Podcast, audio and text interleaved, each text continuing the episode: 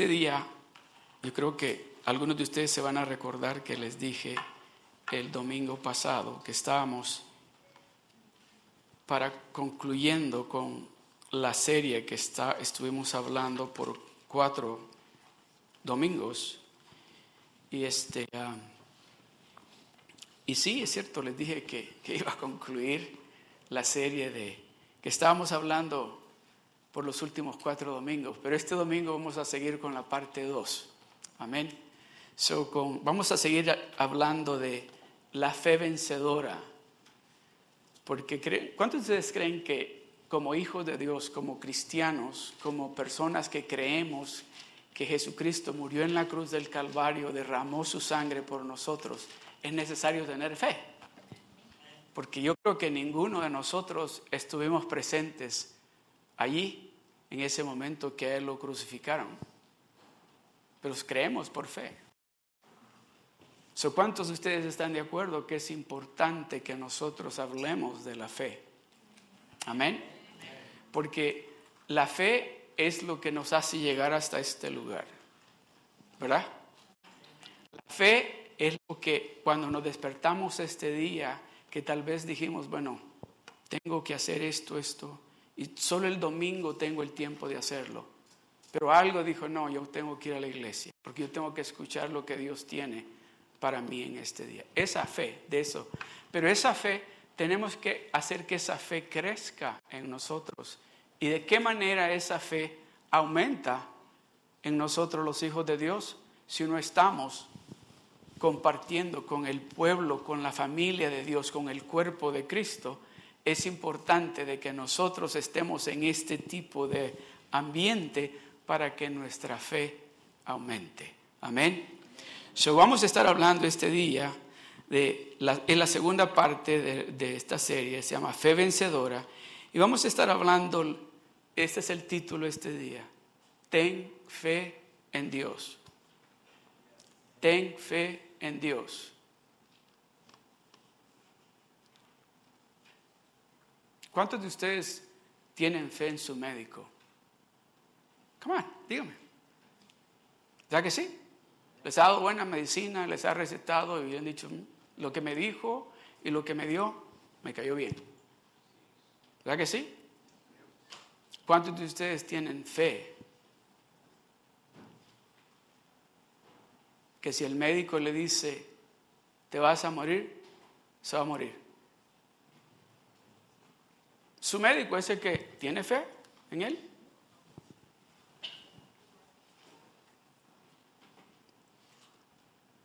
Pero ¿cuántos de ustedes tienen fe de que para Dios no hay nada imposible?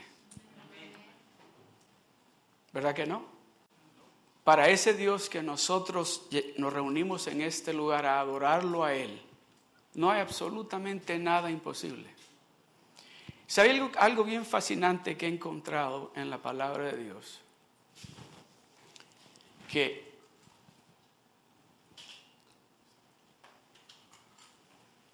en estos versos que vamos a leer, el que le dice a los discípulos que tengan fe en Dios, no es otro apóstol, no es otro, no, no fue Pedro diciéndole a Juan o, o Juan diciéndole a Pedro.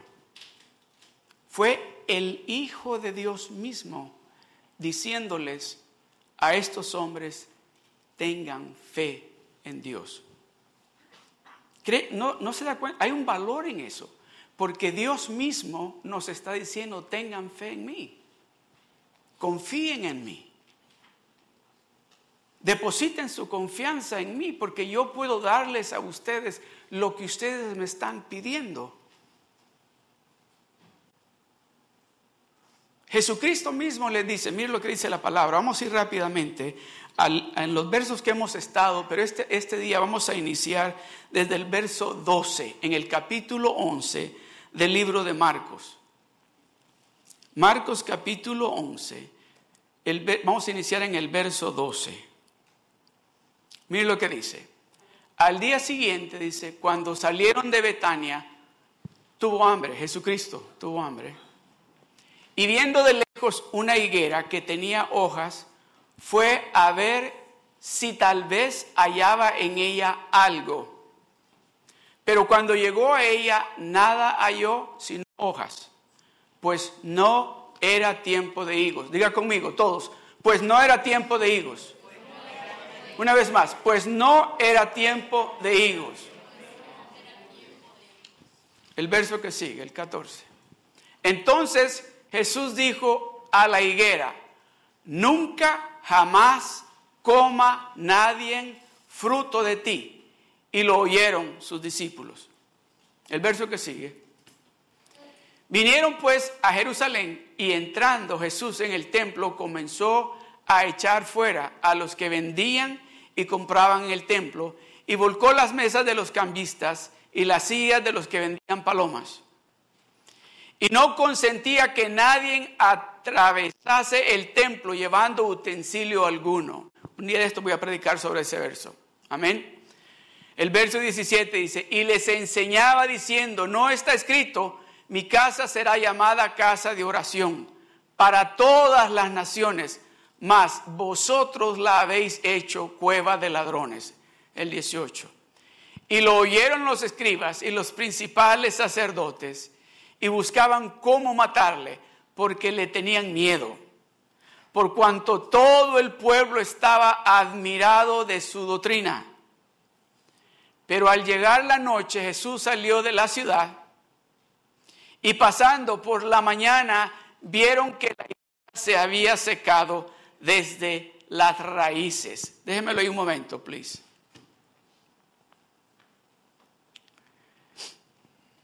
¿Ha visto usted alguna vez un árbol seco? Un árbol que dice, ah, se secó el árbol. ¿Ha visto usted un árbol que en su casa que dijo, está, yo creí que iba a dar aguacates y se secó. ¿Cómo usted sabe que está seco? E, este, no es un, e, este es un examen fácil de pasarlo. ¿eh? No, no crean que es para la residencia o la ciudadanía. No, es fácil, es fácil. Cuando vieron el árbol, ¿qué, ¿qué, es lo que ustedes miran en el árbol para decir, oh, se secó? Las ramas están secas y no tiene, y si tiene hojas, las hojas pocas que tiene están secas. ¿Verdad que sí? Pero pueden ver la raíz. ¿Verdad que no se puede ver la raíz? Déjeme decirle, a este árbol hasta las raíces se le salieron. Porque dice, y pasando por la mañana vieron que la higuera se había secado desde las raíces. O sea que cuando Jesucristo le dijo, nadie va a comer de ti jamás, nunca. Déjeme decirle algo, voy a y no voy, de eso no quiero hablar este día, pero déjeme decirle algo. Jesucristo siempre, Dios siempre está esperando de que usted, en el momento que Él venga con usted, usted tenga algo que darle a Él. Vuelvo a decir de nuevo, Jesucristo siempre, y no esté pensando en el dinero. ¿Sabe que Jesucristo quiere, le gusta que usted alce sus manos al cielo? ¿Sabe que a Jesucristo le gusta que usted cante? Aunque el que tiene al lado diga que usted no sabe cantar. A Él le encanta como usted canta. ¿Sabe que a Él le gusta cuando usted dice gloria a Dios? Cuando usted dice aleluya, cuando usted hace así, a Él le gusta que usted haga eso.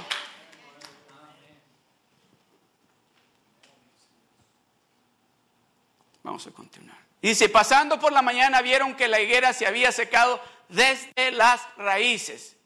El verso 22. Respondiendo Jesús, les dijo, repita conmigo, todos juntos, tened fe en Dios. Una vez más, tened fe en Dios. Llenemos este lugar con esa palabra, ¿sí? Tened fe en Dios. tener fe en Dios. Yo, veo a Pedro mirando a, Juan y a Lucas y a los otros. ¿Qué? Yo lo que le dije que la higuera se secó y que se secó desde la raíz. Y me dice que tenga fe en Dios. Mira lo que sigue, el verso 23. Jesucristo es, Dios es bien sabio porque Él sabe cómo nosotros pensamos y cómo estamos pensando antes de que abramos la boca. Él dijo, oh, me imagino que lo que le dije, no entendieron. No entendieron. ¿Qué entiende usted cuando Dios mismo nos está diciendo, tener fe en quién? ¿Qué entiende usted? ¿Que tenga fe en su dinero? ¿Que tenga fe en su médico? ¿Que tenga fe en su abogado? ¿Que tenga fe en su juez? ¿Que tenga fe en su trabajo? ¿O que tenga fe en sus papás? ¿O en su esposo o su esposa? No, dice, tener fe en Dios. Hay un gran significado en eso, especialmente para el cuerpo de Cristo. Porque cuando llega el momento que tenemos que poner en práctica nuestra fe en Dios, no la ponemos en Él.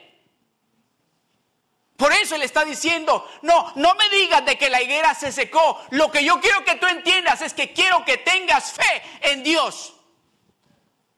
Y si acaso no me entendiste, déjame decirte por qué te estoy diciendo que tengas, que tengas fe en Dios. Porque de cierto, le dijo, os digo, porque de cierto os digo que cualquiera de ustedes, cualquiera de ustedes, ten fe en Dios. Porque te quiero decir algo, que cualquiera de ustedes que tenga fe en Dios, le van a decir a esta montaña, te mueves y te tiras a la profundidad de la mar. ¿Está escuchando? ¿Es importante tener fe en Dios? Es importante, pero déjeme preguntarle algo a usted. Los que tienen hijos, ¿cuántos de ustedes los que tienen hijos alguna vez le dijeron a sus hijos, o tal vez recientemente, le dijeron, en el verano te voy a llevar a Disneylandia? ¿Y cuántos de ustedes pueden decir, los papás que le dijeron eso a sus hijos? Sus hijos fueron y le dijeron a los primos, a los amigos, a toda la gente. ¿Qué es eso? ¿Fe en quién? Entonces, por eso es que Dios, Jesucristo mismo nos dice en su palabra, si ustedes, dice, siendo malos, saben dar buenas dádivas a vuestros hijos, dice, cuanto más vuestro Padre Celestial. Por eso Jesucristo está diciendo, ten fe en Dios. Por eso está diciendo, no importa cómo esté la situación en la casa, no importa cuál sea lo que esté pasando en el hogar, dice, ten fe en Dios, porque esa montaña la vas a mover esa montaña la vas a mover. No importa lo que el doctor haya dicho, esa montaña la vas a mover. No importa cómo está la situación en el trabajo, esa montaña la vas a mover.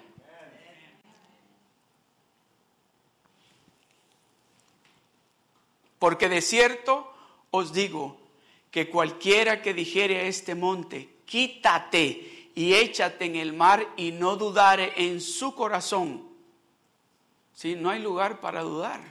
No podemos dudar si estamos diciendo que estamos de acuerdo, que tenemos fe en Dios.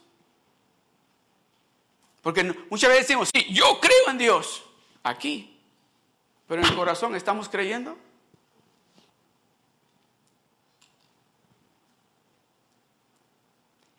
Quítate y échate en el mar y no dudar en su corazón, sino creyere que será hecho lo que dice, lo que diga, lo que diga, lo que diga usted va a ser hecho para usted. Lo que usted diga, si usted tiene fe en Dios, lo que usted diga va a ser hecho para usted. Hay un verso que me encanta a mí, es Juan capítulo 15, verso 7, que dice, si vosotros permanecéis en mí y mi palabra permanece en vosotros, dice, pedid lo que os deseáis, dice, y será hecho para vosotros. Pedid. ¿Por qué? Porque, fíjense lo que dice, si vosotros permanecéis en mí, eso quiere decir que yo estoy confiando en Dios.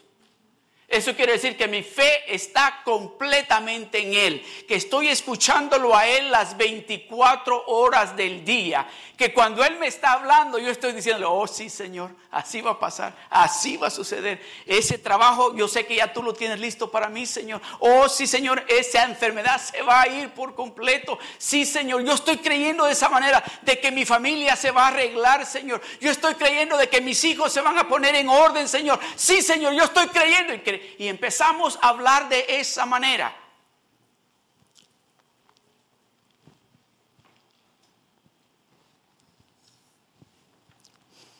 Porque de cierto os digo que cualquiera que dijere a este monte, quítate y échate en el mar, y no dudare en su corazón, si no creyere que será hecho lo que dice, lo que diga le será hecho. El verso 24. Por tanto, por tanto os digo que todo, diga conmigo, todo. ¿Usted quiere que Dios le conteste todo lo que usted le está pidiendo? Tenga fe en Dios. Deposite su fe en Él. Deposite su confianza, su total confianza en Él. Yo me recuerdo que hace muchos años atrás, mis hijos estaban pequeños y este y pasamos una dificultad económica bien grande, bien difícil, lo voy a decir así. Y me recuerdo que que yo ni quería que me viera Ligia porque sabía la pregunta que me iba a hacer. Entonces yo me levantaba temprano, me, este, bañaba, me arreglaba y salía en el carro y, muchas veces fui a poner, a dejar mi resumen a lugares que creo que lo dejé como unos cinco veces mi resumen. Y me recuerdo que había que pagar la casa, había que pagar eh, los carros, había que pagar la aseguranza, bueno, todo, y no tenía dinero. Creo que había en el banco, si había en el banco, creo que habían como 57 centavos. Pero me recuerdo que, que en mi desesperación, en mi preocupación, yo le decía a Dios, ¿por qué permites que esto me pase? Así, ¿por qué permites que esto me pase a mí? Le decía yo. Si usted me hubiese visto en el carro, vivíamos en, allá por Victorville y venía en el carro bajando por allá por el, que le llaman el, el cajón, bajando la montaña y yo venía peleando, no venía orando, venía peleando con Dios y le decía, no entiendo por qué tú dejas que eso me pase a mí. Y me recuerdo que ese mismo día, ese día que iba de regreso para la casa, yo iba, yo dije, ahora voy a ir a decirle a Ligia de que, que se pierda la casa, que nos vamos a ir para otro lugar y a ver cómo sale. Pero aquí, para estar viajando desde allá hasta, hasta para allá abajo, está muy... Y luego no tengo ni dinero para estar echando gasolina. Ya le estaba echando gasolina al carro con mi tarjeta de crédito. La cuestión es que llegué ese día a la casa, pero bien preocupado, bien preocupado. Y me creo que estaban mis hijos, solo estaba, ya estaba Sarita, estaba Baby, y estaban pues mis, tíos chiquitos y, y sale mi hijo Anthony y dice, papi dice, vamos a jugar. Y le digo, ay hijo, I don't want to go, I don't want to go play. Y dice, what happened? Nada. Y se fue. Luego sale Marisela y dice, papi, vamos a McDonald's. Hija, I don't want to go to McDonald's. Yo no quiero ir a McDonald's. Dile a tu mamá que vaya con ustedes. Ah, yo no quería hablar con nadie. Yo me sentía que, que estaba en un hoyo. Y si alguien me hubiera venido a decir, ten fe en Dios, uh, quién sabe cómo le hubiera ido. Porque en ese momento yo estaba no, no creo que estaba enojado con Dios, pero estaba como diciendo, Señor, Todo este tiempo que yo he estado sirviéndote, yo he estado diezmando, yo he estado ofrendando, ¿qué pasó?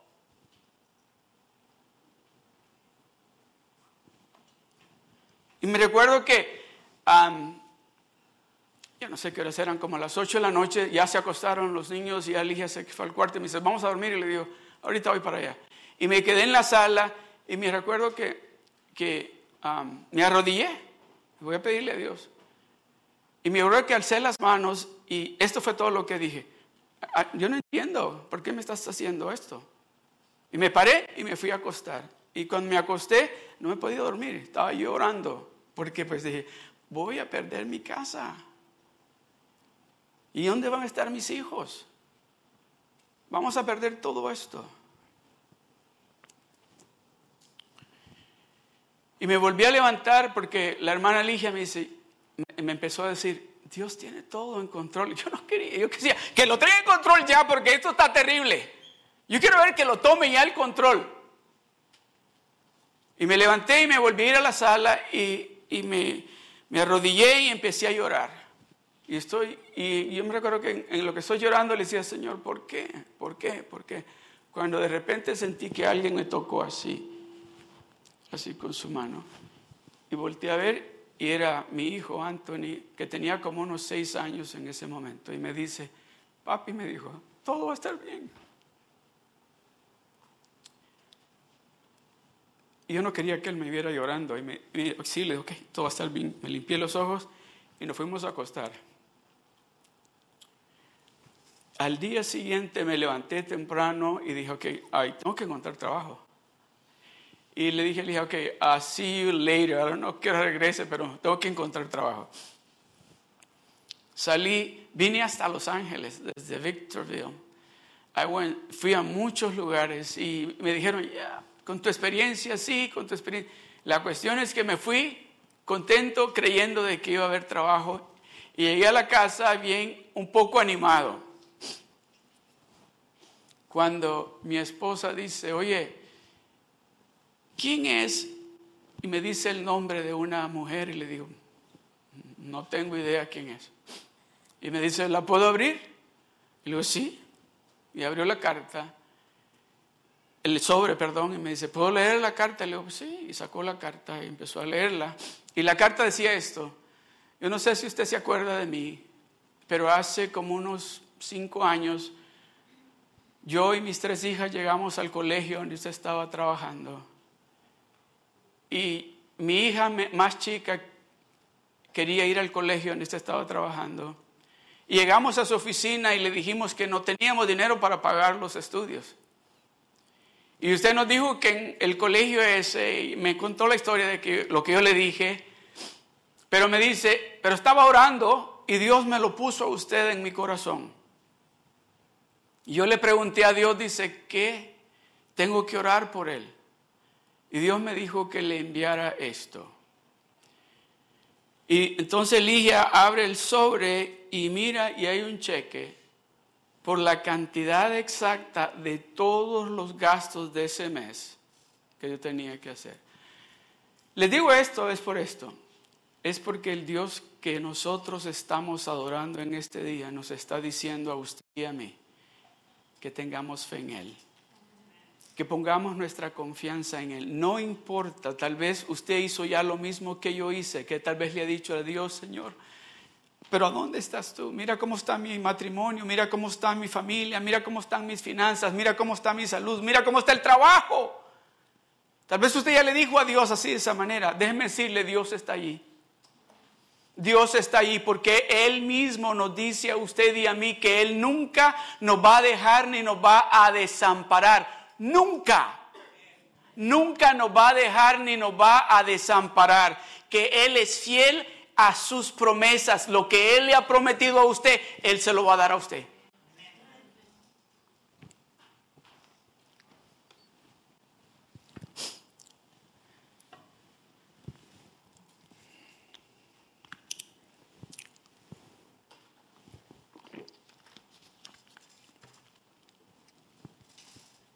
Yo no sé si usted ha estado en esa situación o está en esa situación en este momento.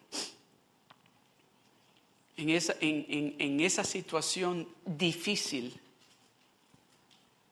en esa situación de que usted no, no sabe si mirar hacia arriba o seguir mirando para abajo. Pero yo quiero decirle algo en esta tarde. Que usted mantenga su confianza en Dios. Porque el Dios que usted está creyendo es fiel. Y Él está escuchando sus oraciones. No crea que sus oraciones se han quedado en el aire. No, están llegando hasta el cielo. Y eso que usted le está pidiendo a Dios que suceda en su hogar va a suceder. Eso que usted le está pidiendo a Dios que suceda con sus finanzas va a suceder. Eso que usted le está pidiendo a Dios que suceda con su salud va a suceder porque su Dios está escuchando lo que usted le está pidiendo. Mire lo que dice en Jeremías capítulo 17 del verso 5 al 8.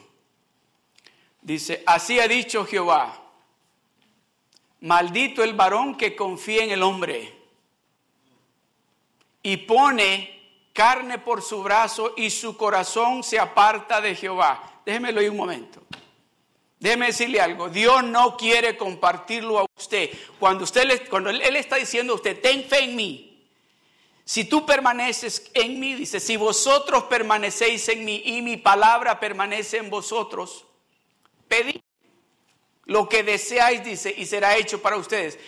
Cuando Dios está dando esa palabra, Dios no quiere que usted vaya a otro lugar a buscar su ayuda. Él quiere que su mirada esté hacia arriba, hacia Él, porque Él quiere ser el único que le va a ayudar. Así ha dicho Jehová, maldito el varón que confía en el hombre y pone carne por su brazo y su corazón se aparta de Jehová. El verso que sigue. Será como la retama. No sé, ¿usted sabe lo que es una retama?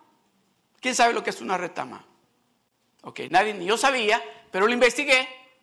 ¿Cuántos de ustedes han ido al desierto, por el desierto? Hay unos arbustos que cuando viene el viento se los lleva que parecen pelota. Esa es una retama. Esa es una retama que crece solamente en el desierto. No es una planta que usted quiere tener en su casa, porque no es una planta, oiga, tiene hasta espinas. Será como la retama, aquel que confía en el hombre, dice, es maldito, y será como la retama en el desierto. Y no verá, dice, cuando viene el bien, sino que morará en los secadales en el desierto, en tierra despoblada y deshabitada. Aquel que confía en el hombre, aquel que decide no confiar en Dios, aquel que decide no confiar en ese Dios todopoderoso que hizo los cielos y la tierra y decide confiar en lo inteligente que es Él, en lo fuerte que es Él, en el dinero que Él tiene, dice, se va a hacer como retama en el desierto. Mira lo que sigue. Dice, bendito el varón Primero dice, maldito el que confía en el hombre. Pero dice, bendito el varón que confía en Jehová. Bendito el varón o la mujer que confía en Jehová y cuya confianza, dice, es en Jehová. Déjenmelo ahí. El que confía en Jehová y tiene confianza en Jehová. No está buscando ayuda por ningún otro lugar. Eh, ha depositado su confianza totalmente, su fe en ese Dios todopoderoso. Bendito es, dice, el varón que confía en Jehová y cuya confianza es en Jehová. El verso que sigue. Dice, porque será, ¿cómo dice? Leámoslo juntos, ¿sí?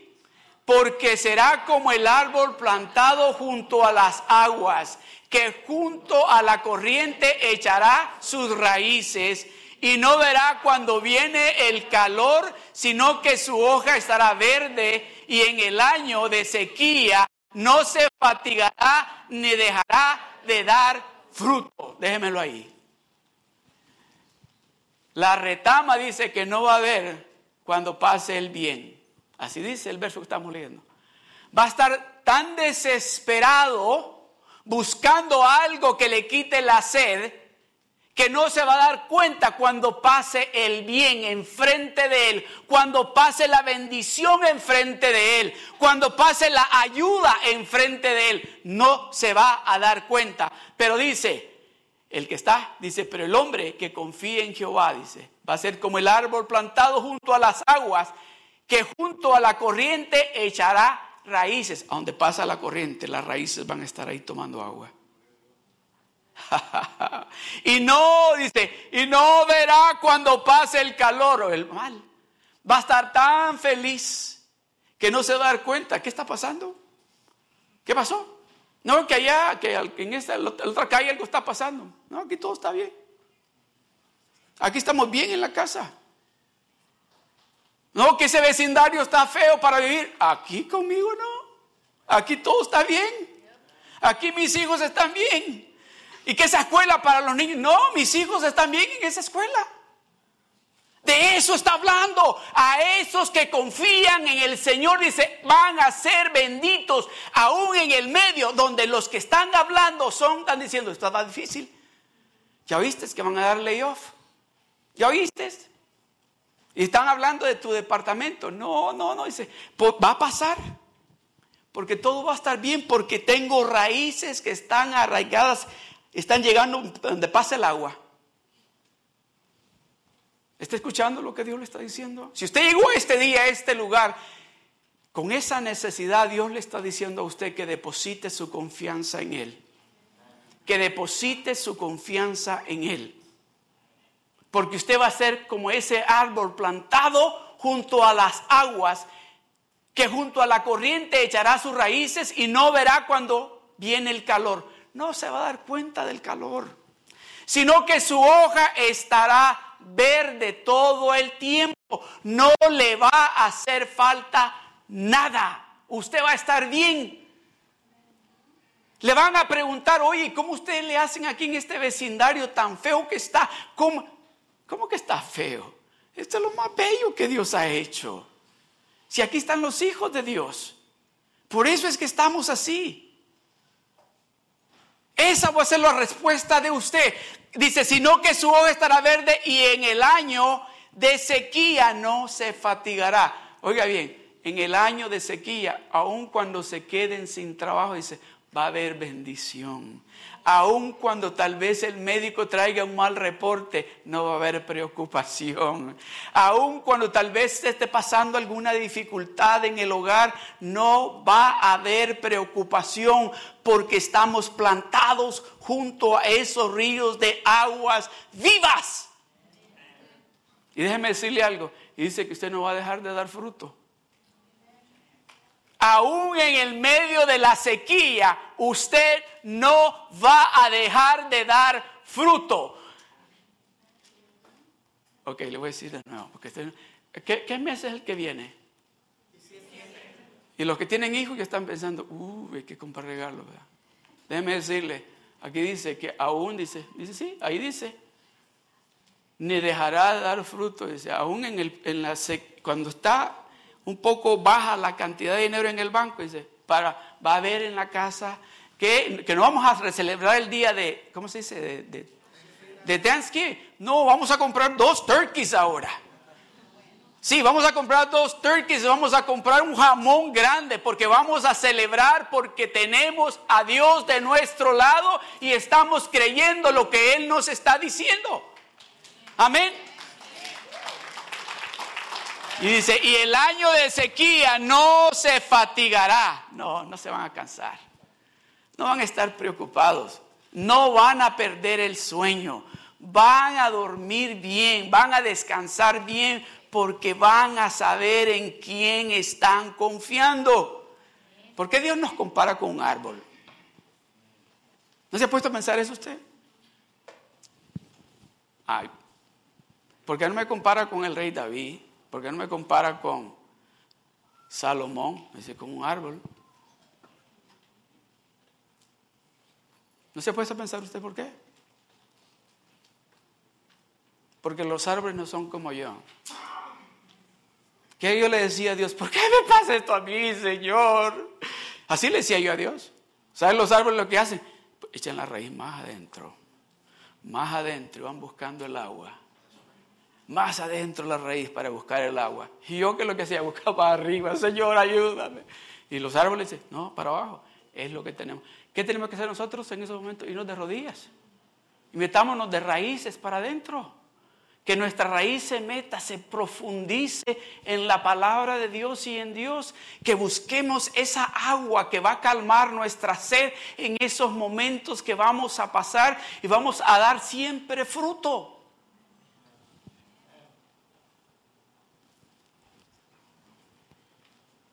El verso que sigue. Oh, perdón, hasta ahí era, ¿verdad? Sí.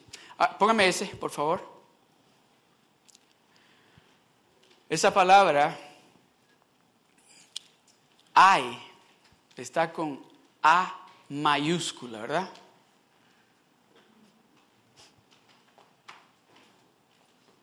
¿Sí? Y cuando está la, es la palabra con la A mayúscula es como, como si está expresando dolor, algo terrible. ¡Ay! Dice, maldito el hombre que confía en el hombre. Bendito el hombre que confía en Jehová. Pero ay, dice, de los que descienden a Egipto por ayuda y confían en caballos y su esperanza ponen en carros porque son muchos y en jinetes porque son valientes y no miran al santo de Israel ni buscan a Jehová. ¿Quiere que le explique esto? Muchas veces el pueblo, los hijos de Dios, cuando nos encontramos en diferentes situaciones que pasamos, buscamos ayuda. Déjeme decirle algo. En el pueblo, en el cuerpo de Cristo, Muchos de nosotros buscamos ayuda con los brujos, con los que leen las cartas, con los que leen las manos, cuando está ese Dios todopoderoso. Dice, ahí voy a encontrar la respuesta.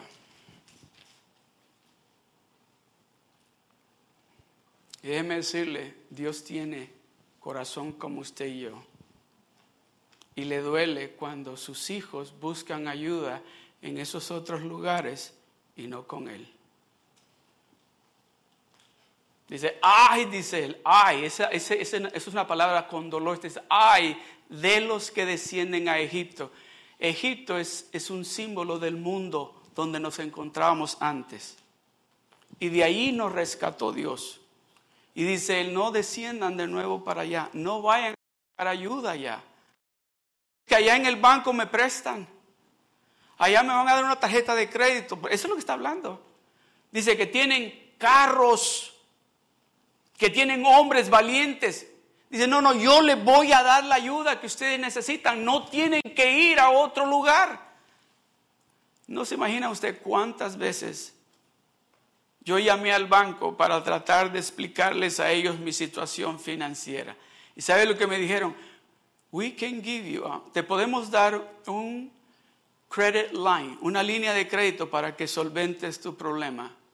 Quería que me deudara más de lo que estaba. Dice, póngame el verso de nuevo, por favor. Hay de los que descienden a Egipto.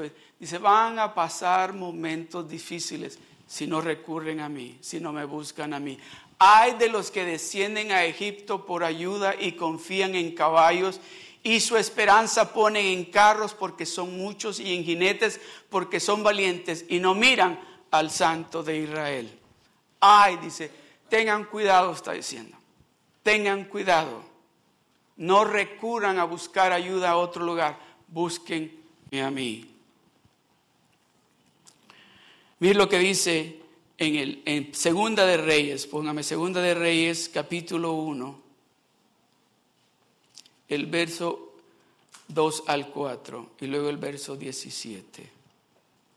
Dice, y Ocosías cayó por la ventana de una sala de la casa que tenía un que tenía en Samaria.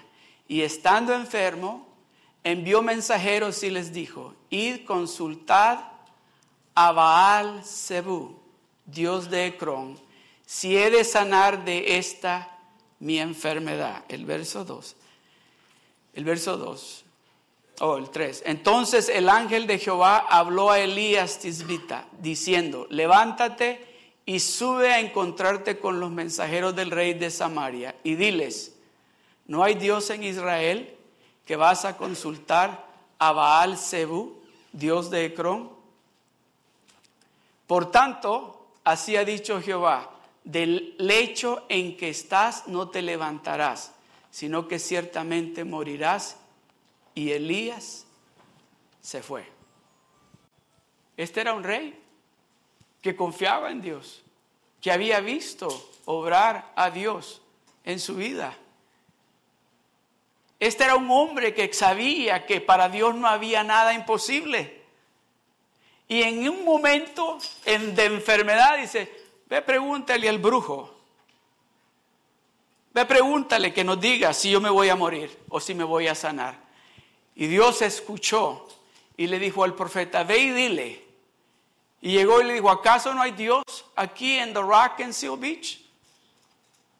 Que tenemos que ir a buscar ayuda a otro lugar.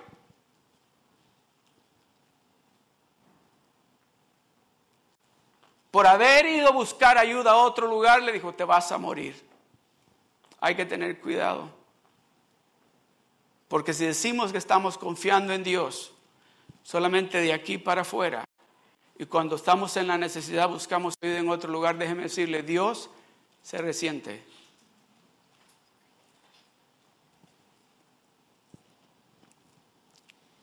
El verso 17 y murió conforme a la palabra de Jehová que había hablado Elías. Reinó en su lugar Jorán en el segundo año de Jorán, hijo de Josafá, rey de Judá, porque Ocosías no tenía hijos. Hay que saber y entender por qué Dios mismo nos está diciendo que confiamos en Él.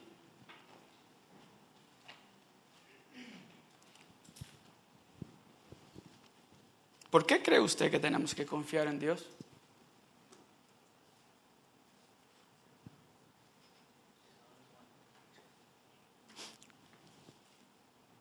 Le voy a decir algo. Este año 2019 está, nos quedan como unos 40 días más y se acaba.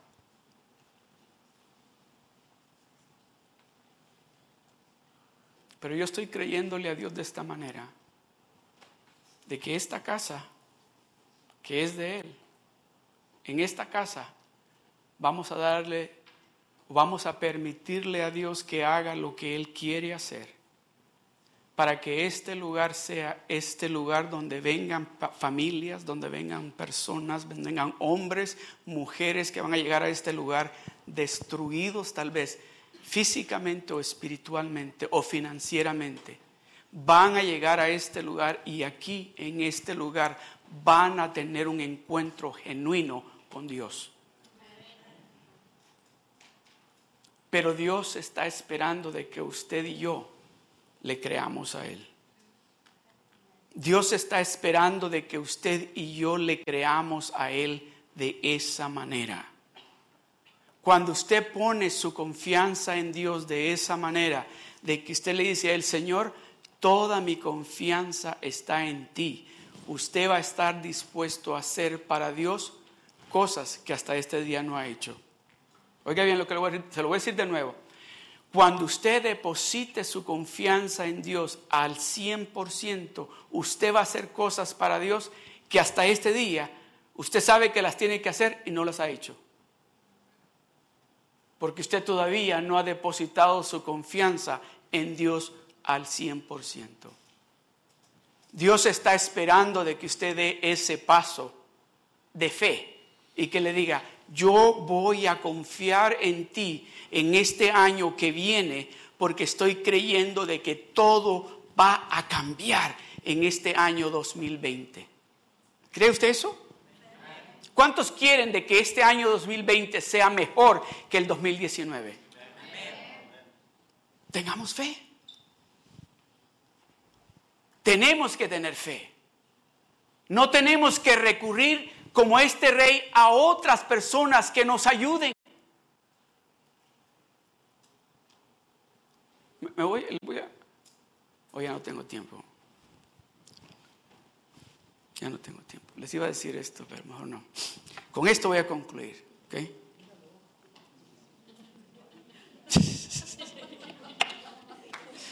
Aleluya. Ahora sí. Ahora sí voy a terminar.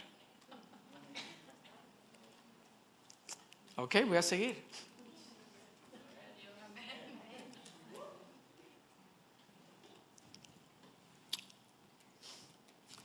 Segunda de Crónicas capítulo 16 del verso 12 al 13 dice, en el año 39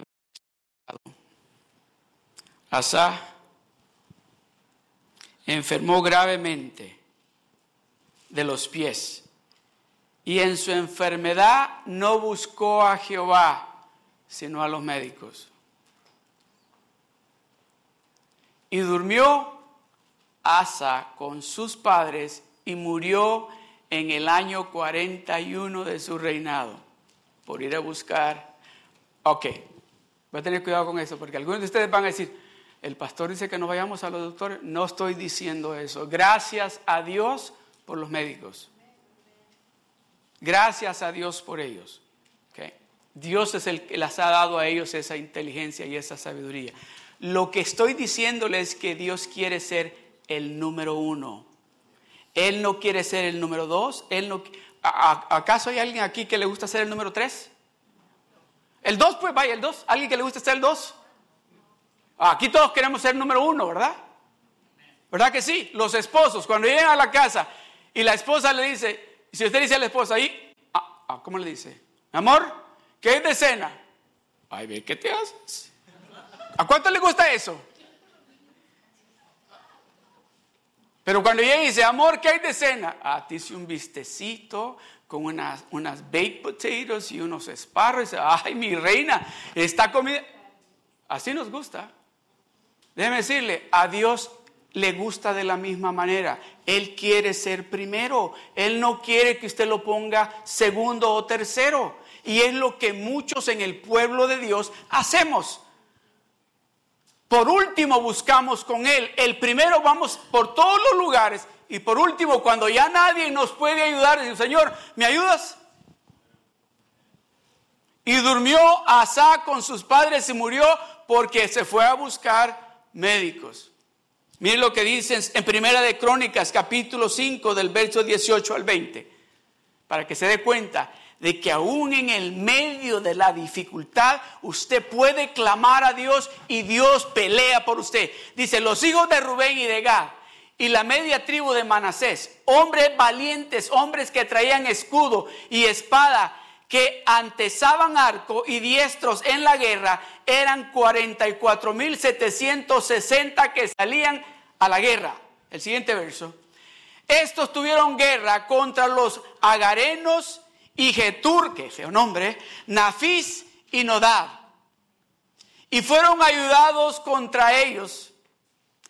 Y los agarenos y todos los que con ellos estaban se rindieron en sus manos porque clamaron a Dios en la guerra y les fue favorable porque esperaron en Él. Ok. Con esto vamos a concluir. Pónganos de pie.